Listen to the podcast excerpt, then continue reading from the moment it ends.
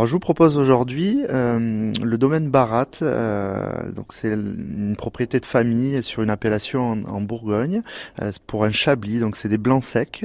C'est un très joli blanc sec qui est ample, qui a une minéralité.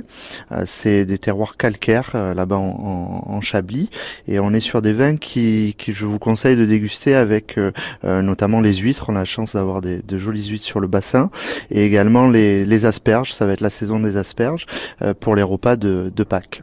Voilà, c'est un vin qui est, qui est ici en boutique et euh, au, prix de, de 14,50 euros.